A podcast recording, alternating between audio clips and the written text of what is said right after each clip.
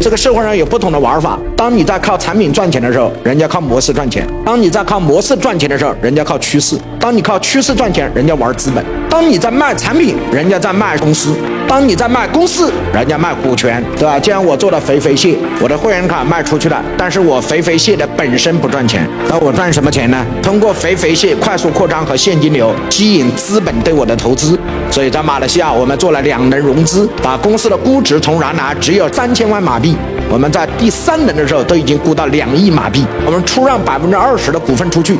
套现几千万回来，所以这就是高层的玩法，卖公司不卖产品。今天我们很多老板都没有明白一件事儿，你去企业是为了什么？我们都把这个出发点忘了。老板一定要把这个关系弄清楚，有里子，将来一定有面子；为了面子，失去了里子，最后面子和里子都没有。